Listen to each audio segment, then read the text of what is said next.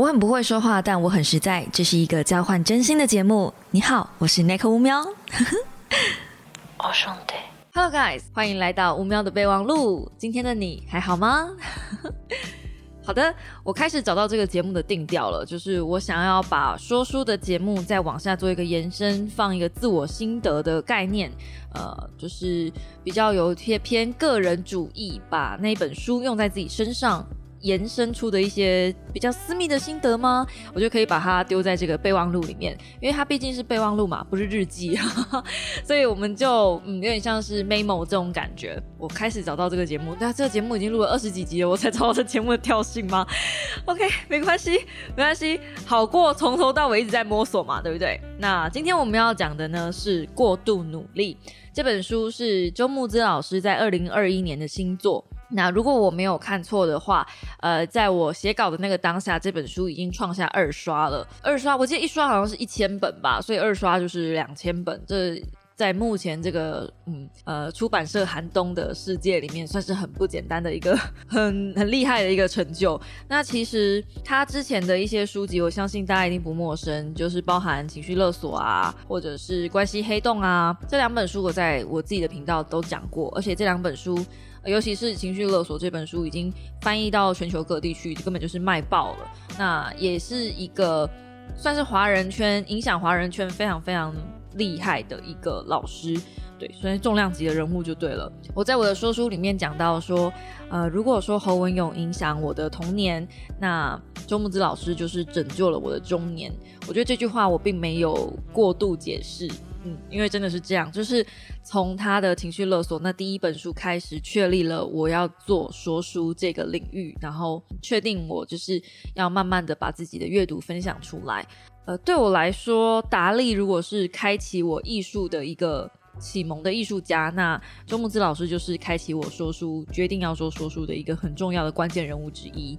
这对我来说就是这么这么的重要。好，那么我们讲多了，我们今天要来讲过度努力。过度努力，其实在书里面有分析很多个层面，然后他举例的是八个人物的故事。那他借由讲这八个人物的故事呢，去带出一步一步智商怎么让这八个人脱离他们的过度努力这个行为。那我很喜欢他书上里面讲的一句话，就是每个过度都是伤的证明。就是过度努力这四个字，其实应该要把重点画在过度，而不是画在努力。因为努力是没有问题的，基本上这个社会资本主义社会还是会奖励努力的人，即便这是个骗局，我们都知道，我也分析过，我讲过很多书了。但是努力基本上是没有错误的，但是过度这件事情呢，就感觉不是这么的正确了。就是过度的时候，你你借由过度这个动作，在掩饰你的焦虑感，或者是你的不安感，甚至是你的愧疚感，就是借由这个行为去逃避某件事情。所以过度就是一个逃避人格最喜欢做的一件事。当你呃变成一个工作狂，或者是变成一个完美主义者，其实你只是在逃避失败的一种变相性的嗯扭曲。可以这么讲吧，所以他把“过度”这两个字划开的时候，我觉得有深深点醒我一个我其实知道，但是我不愿意别人提醒的痛点。我自己也觉得我自己是一个过度努力的人格。我不晓得小猫们有没有看得出来，就是其实我一直在某一个回圈里面打转，然后我一直在呃告诉自己，嗯，我不需要人帮忙，我可以靠我自己一个人把这个频道撑起来。但事实上，嗯，现在是啊。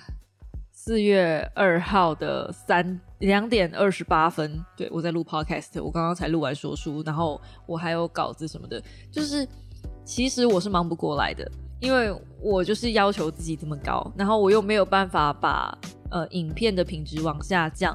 我的影片其实其品质其实也没有到非常非常好，就是看起来没有什么太多特效字啊，或者综艺字卡。啊。但是其实我找了很多的 GIF 档啊，或者是去上网买一些图库啊，去找一些元素啊，想办法让我的影片丰富起来，就是不要让它这么的单调，不要就是只有一个人坐在镜头前面，然后一直讲话这样子。我基本上会要求自己。大概五秒钟，最长最长五秒钟，希望会有一张图片，或是一个换场，或是一个什么特效画面，要有点不一样，甚至是三秒。我会要求自己，就是一直不断的用画面的变换去吸引观众的目光。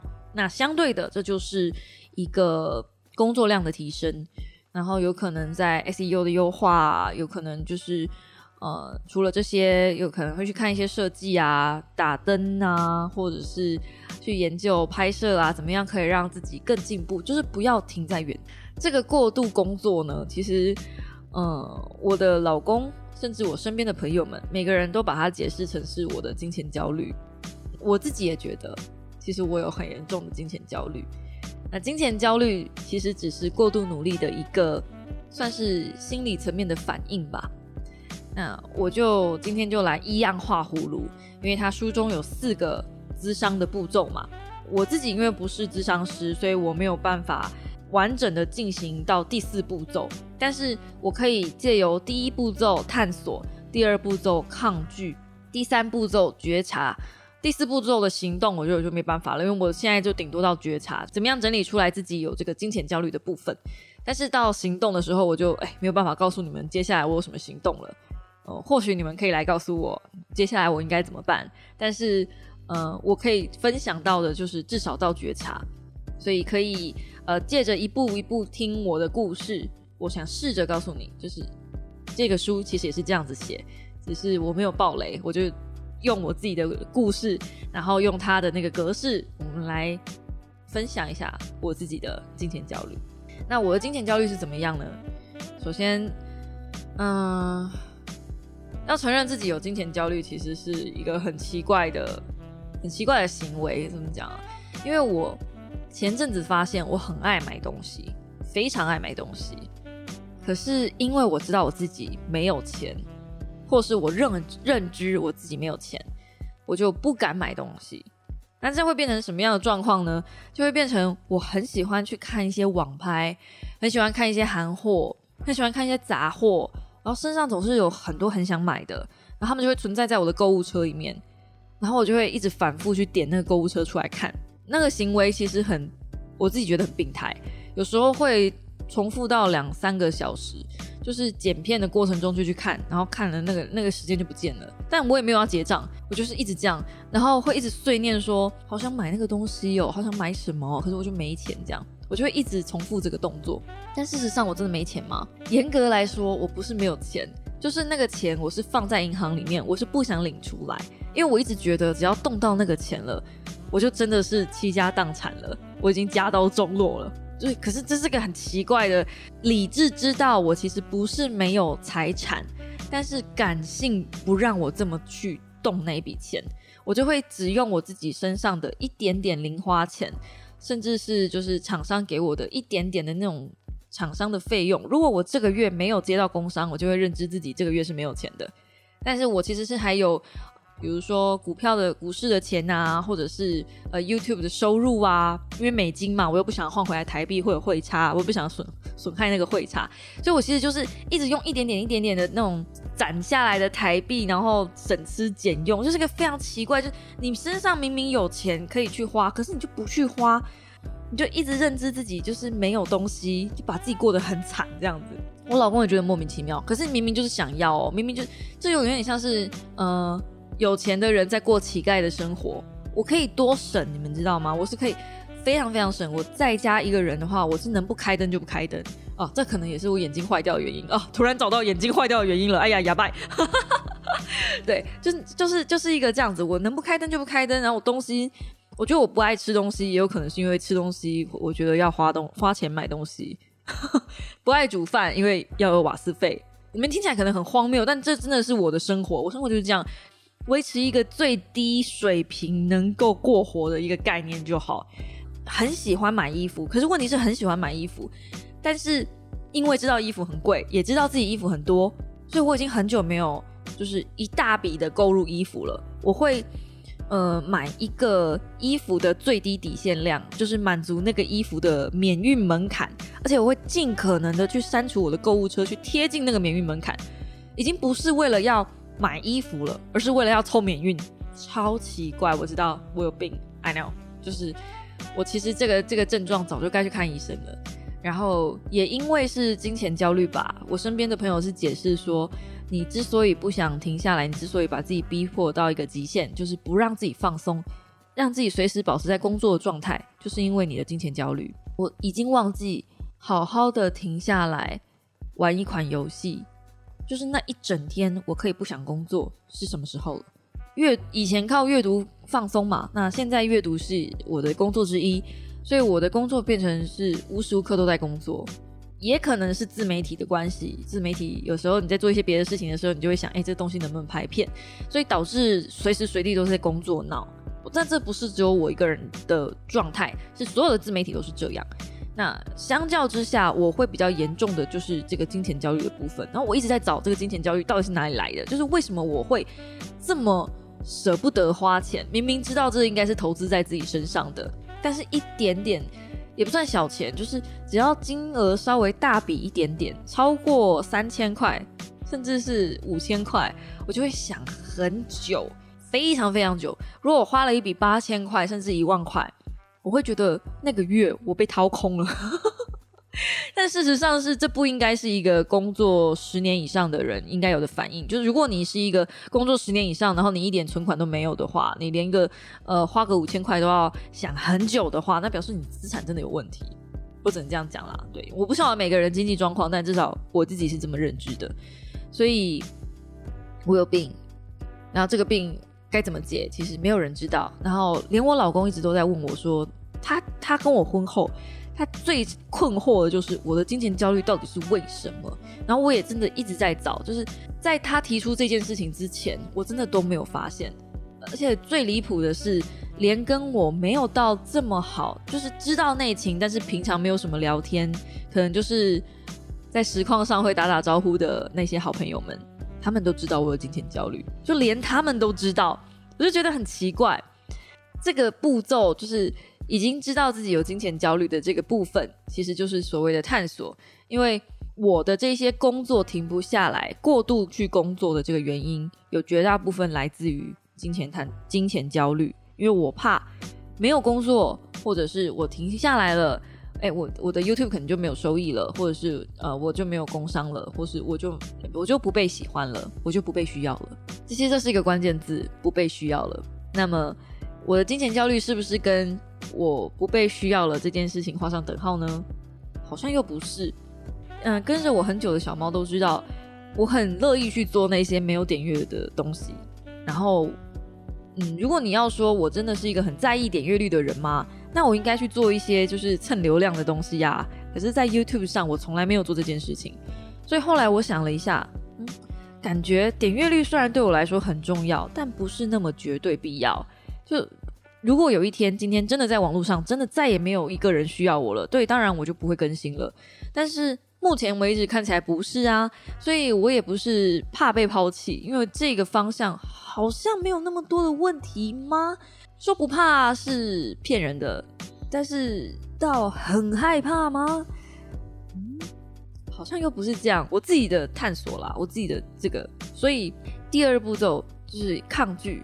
你要去探看讨论，你到底有什么东西说不出来的？到底这个原因是什么？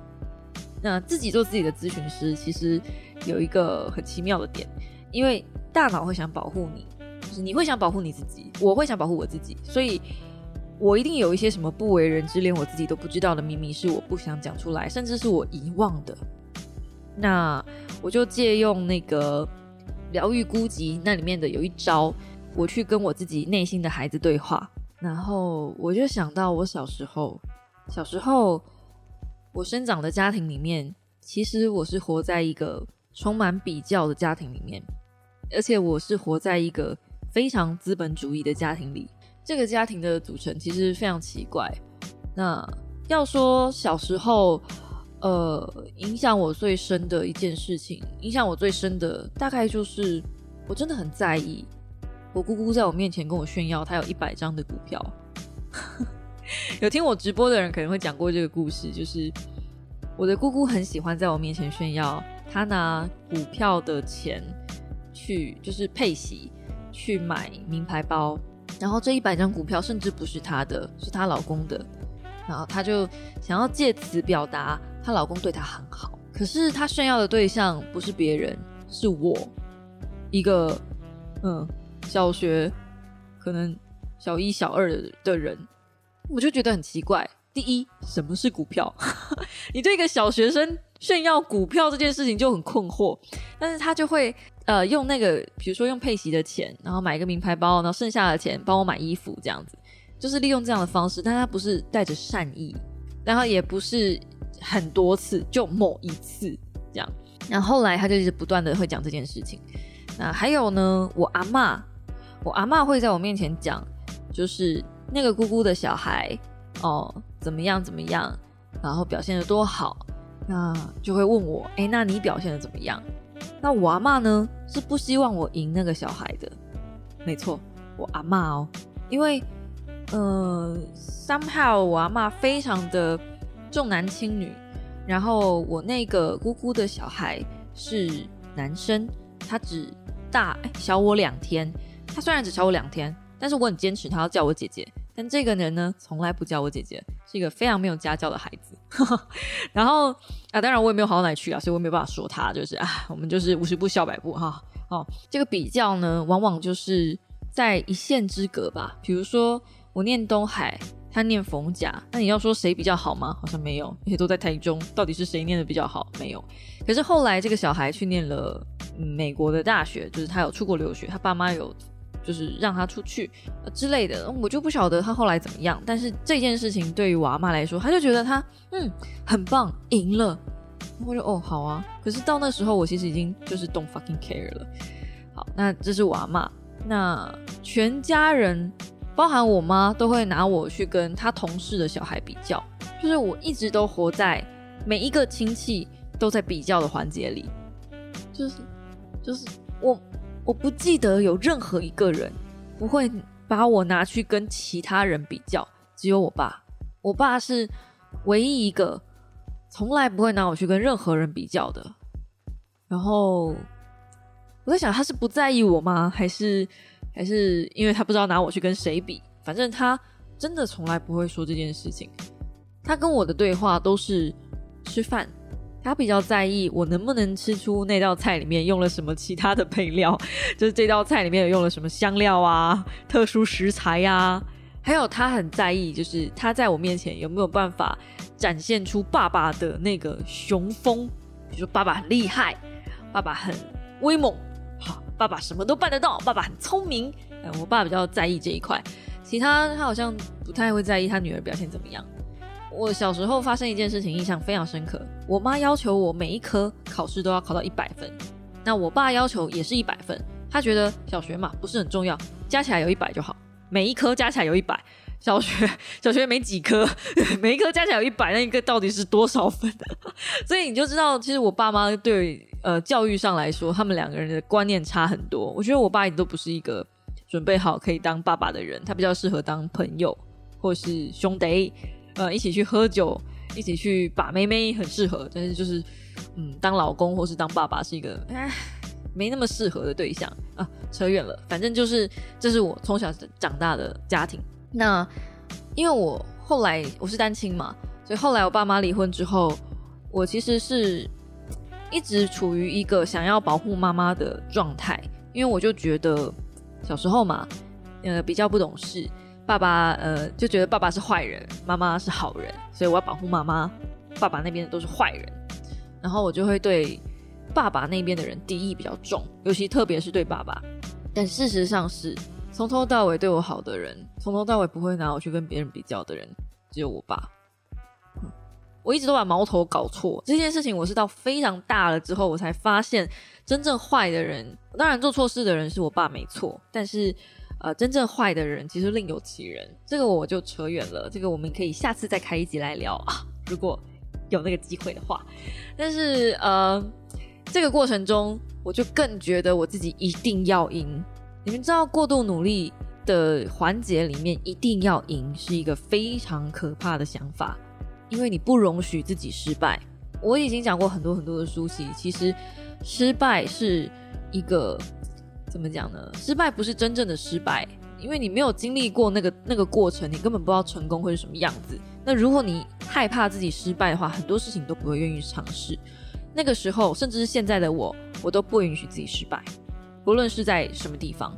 所以这导致我投资非常小心，我宁愿去投资一些很稳定的标的，可以稳定成长的，我也不想要去投资会让我亏钱的标的，就是那种上下比较波动比较大的，我不能允许自己在股市里面有任何一丁点的失败。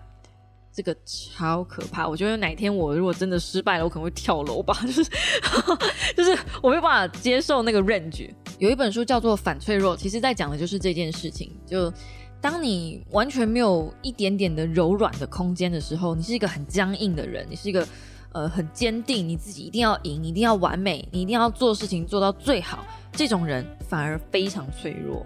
所以过度努力其实就是一群非常非常脆弱的人，身上有很大的伤，而不愿意让人接近跟靠近。所以我发现自己是这样的人，我其实非常抗拒去去面对这一块，就是被比较，因为这就是我生活中一部分。然后我一直习以为常这件事情。当我意识到这件事情的时候，其实我是非常痛苦的。在这个阶段的时候，呃，我看到书籍里面的东西，我会哭。我不跟你，我真的不夸张。我那一次睡前看这本书，然后呢，我没有意识到我自己在干嘛。我只记得我做了一个梦，那个梦里的剧情，嗯，我已经忘得三三三三四四五五八八了。但是那个梦里的剧情，我记得我不是那个主角，我只是在那个主角里面的一个意识。然后那个主角做的所有的行为跟发生的事情。都不跟我无关，就是我等于是用他的视点在看他的故事。然而我哭到一个不行，然后现实生活中醒来的时候，我发现我卷曲在床的一个小角落，再下去一点我就滚到床底下了，枕头、棉被都是湿的，我哭了一整个晚上，真的不夸张，就是这么可怕。就是这这本书已经触动到我心里面的某一个角落，是我不能。把它放放开的，就是那个比较，因为一直活在被比较的环境里面，所以我不容许自己输，然后也一直活在那个要很多钱的感觉。就是当我在谈论股票的时候，我阿妈会觉得我很棒。我跟他讲过了一句，他说这是我阿妈亲口对我说的。他说：“你跟阿妈讲过一句最棒的话，就是如果没有钱了。”你愿意卖一张红海的股票来给阿妈？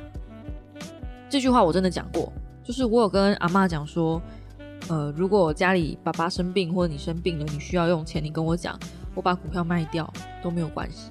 这句话我真的讲过，而这句话对我阿妈来说，是我对他说过最好的一句话。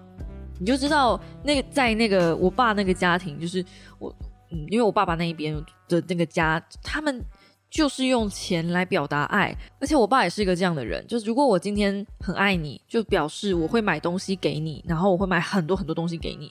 他就买了一辆车给我妈，然后呃，他也会带我出国，在我身上花很多的钱，不管我要买什么，他都买给我。他认为用物质来表达爱是最简单而且最直接的方式。这甚至也是我一开始交男朋友的时候常常。用这样的方式，我甚至也是用这样的方式在表现对我老公表现爱意。嗯，基本上我自己都还没有名牌的衣服，可是我老公有，而且是我买给他的。希望我妈不要听到，我可能被他打死。对，这就是一个很奇怪的焦虑的症状，就是我舍不得花钱在我自己身上。我花钱在我自己身上，我买一支口红几百块钱。呃，开价的五百块，我到现在都还没有买。我觉得那个颜色很漂亮，可是我就一直问我自己，我真的需要吗？我真的有必要吗？就是这个口红，我好像没有也可以。所以，但是我又很想要，我就每次会去那个有机会，我就去那边摸一下看一下，就好像很可怜，有没有？明明明明买得起，可是如果今天是我老公要的，不一样哦。我老公要的刷分歧没关系。对因为我爱你，我用我这种方式来表现爱你。我舍不得的东西，我都给了你。有没有很有病？开始有没有很想当我男朋友？我的当我男朋友啊，或是当我老公啊，就最棒的就是啊，就是当我的小狼犬。这样讲可以吗？当然，我老公不觉得这是一件好事，所以他出门，现在我出门，我们都是比如说看到喜欢的衣服或看到喜欢的鞋子，他都会说不要哦，不可以哦，这个月不行哦。很像在训那个小狗，有没有？小狗要扑上来了，然后他说不行，停，不行，不可以。然后我就嗯，真的真的我会这样，我说啊不行哦，可是我很想宠老公啊，不行哦，不行，就是不可以。对，我有病，我知道我有病，对，这就是我有病的地方。其实现在这个过程已经是第三步的觉察了。我觉得我比一般的人，呃，好一点点的地方是我有能力去觉察自己的毛病。当然，我最后需要做的步骤就是行动。只是我真的不知道怎么样破除自己的金钱焦虑。但是我在这个觉察的过程中，其实我不算是非常的愉快，就包含了痛苦，就是哭泣啊，甚至是。呃，被讲到的点啊，我会觉得那种很难受的感觉，这都是觉察的一部分。而且你为了要保护你自己，其实你是会去抗拒那样的感觉。每一个过度努力的人都，我觉得听到那句话都一定会哭，就是我已经很努力了，难道还不够吗？后我有时候都会觉得，我在经营自媒体这件这件事情上已经很努力了，为什么我不放过自己？就这这一次在讲这本说书的时候，我发现，因为我第一本说书就是讲周木之老师的书，就是情绪勒索那本书是三年前说的，三年后了，我觉得我自己有进步很多。嗯，如果你们真的有回头去看那本说书，就是看我那支第一支影片的话，虽然我很希望你们不要回去看，那真的是超级黑历史。但是如果我真的有回去看的话，你会发现我第一支影片画面过曝，然后妆，然后背景什么都不对，全部都不对，可能对的只有稿子，其他什么都不对啊，连稿子都不太对，因为我都一直在偷看稿，反正就是真的就不 OK，那是一只真的怎么看怎么尴尬的东西，然后到现在不够吗？就是这样的努力不够吗？我觉得，我觉得我。我自己都很肯定我自己的努力了，我觉得很棒了。可是没有一个人真的能够走到我心里面，告诉我说可以了，够了，好了，你可以休息一下。真的不敢呢，呃，我到现在还是不敢。就即便我可能 YouTube 上面我会时不时的想要放假一下，其实真的有啦。但是你说我的 YouTube 有很长更新吗？其实也就是一个月两，哎，一个礼拜两支影片也还好，而且其中一支还是直播，还不是常常更新。其实以更新的频率来说，这样子的量是不行的。我也想不想要更多？想啊，我也很焦急，想要开发新的频道支线啊。但我很确定，我知道如果我没有找到剪辑师的话，这件事情是不可能的。对，因为我光是焦虑这些东西，我花了很多时间在焦虑。你们应该刚刚听得出来弦外之音吧？我剪片剪到一半会花两个小时去看购物车，就剪片的时间应该会更迅速的。如果我能更专心专注的在剪片的话，但是那是不可能的。剪片是一个很消磨精神力的事情，如果没有再让别的事情让你分心一下，没有休息一下的话，真的很难全程剪下去。有剪过片的人就会知道我在讲什么，或是有抵过 bug 的人就会知道我在讲什么。那个精神力因为真的耗力太大了，所以你中间会需要休息，需要站起来去走一走。只是我不会选择站起来走一走，我会选择去焦虑我的金钱焦虑，或是去看股市，即便那一天没有开盘，或是已经收盘了，或是那天是就是对我不要，我就是喜欢反复的回头去看那些东西。这就是我的症状。我自己把金钱焦虑的原因归咎在比较，然后归咎在我的嗯原生家庭。这本书其实也是把原因归咎在原生家庭，但好处是他不会回头去编那些东西。事情已经发生，木已成舟了，你再回头去怪那些人做了什么事情，其实真的没有任何意义。现在最重要的是怎么样让你自己走出来，怎么样让你自己相信可以了，真的就是没有关系。这个钱是可以花的，赚了钱是可以花的。怎么样让自己相信这件事情？这是一个很诡异的行为，因为我办不到，我至今办不到。因为我就觉得看了那一些呃理财专家啊，或者是嗯投资专家啊，他们都很省啊，然后他们也都把本金再重新丢回到股市里面啊。那我没有人家那种现金流。我现金流真的不高，我先跟大家说，大家可能会觉得说，哦，你明明就股市赚很多啊，对，可是那个是很长期来看，就是如果我今天以年做单位的报酬率都是漂亮的，可是如果以月做单位的报酬率，或是以天做单位的报酬率，那个报酬率都很吓人的可怕，可能大部分都会是负的。我只是持续的不断的就把它放在里面，然后如果有股息的话，我就往回丢，用利用这样子的方式。你如果没有本金的话，你就用时间去跟他换嘛，就这样而已。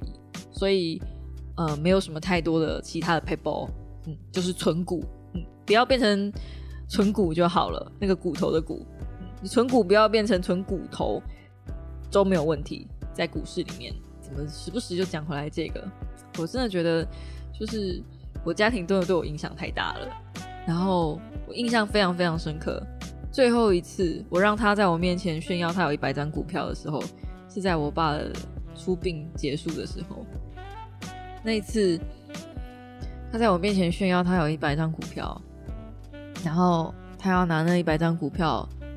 去买什么买什么的时候，我心里面那时候我当下的第一个念头就是，真他妈够了，我一定要存超过一百张股票。一百张股票到底有什么了不起的？而且那一百张还不是你存下来的，还是你老公给你的？到底究竟有什么好值得炫耀的？真的是够了，所以。我不知道，我就想争一口气吧。那这一口气到底争到了没呢？我只能告诉你们，就是这个输赢啊，只有我自己知道，而且还很不重要。你永远不可能知道你到底有没有赢过那些人，已经成了心魔了。这个是可以讲到一些复仇的心态了。可能之后我会再分享一本小说，在讲复仇这件事。我觉得。可以跟我现在分享的这个故事做一点小小的串接。哎，你们有注意到吗？我最近挑的书其实都是上一本跟下一本会有点连接的。我最近有点刻意在做这件事情，想让看看有没有办法可以让说书做一个额外延伸。以前就试着想要做这件事了，但是呃中间常常会断掉，不见得每一次都有办法接起来。但我最近有试着想要利用呃工具书小说、工具书小说的方式，让大家去延伸，然后可以去看一些小说这样。这个故事线，这个接龙还没完全接起来，但是如果真的接起来的话，我觉得会是一个创举，至少没有说书人做过这件事情，对吧？唉，好，嗯，以上就是我分享我自己的金钱焦虑，然后呃，详细的这本过度努力呢的说书影片，我会尽快剪出来。你们听到这支 podcast 的时候，应该是礼拜一，应该吧？应该是礼拜一。那我基本上会在星期四的时候把这个过度努力的说书影片剪出来，那到时候会在呃 YouTube 上面释放，然后再给大家听这样子。呃，再请再麻烦大家去支持。其实我会以后可能会调整一下，再再稍微调整。我知道乌喵的备忘录其实已经调过很多次的，呃。就是释放时间了，但以后我可能会希望是在说书之后再放出来。如果这个节目之后定调就是真的就是呃说书的额外延伸，有点像是一个内心化的的世界的话，我会比较希望大家先看过书，然后再听 podcast，会比较知道我在讲什么。要不然现在会有一种啊，你不就是在讲自己的故事，讲的很爽而已吗？所以你到底有分享这本书的什么东西吗？但是如果你有看过了，或是你已经看完了，呃，你会知道我在干嘛，而且我还蛮用心在做这件事情的啊，希望你们体会的出来啦。我有时候觉得我自己的那个我都玩的很开心，但别人都感受不出来我在干嘛。嗯，好的，正式进入三点，我也差不多该去休息了。那预祝各位，哎，这时候应该是收收假了，所以嗯。就预祝大家收假收心操过得愉快，这样子。反正今年的年假好像不少，所以一个年假结束了，不用担心，我们还有下一个年假可以期待的。嗯，Don't worry。希望祝各位上班愉快。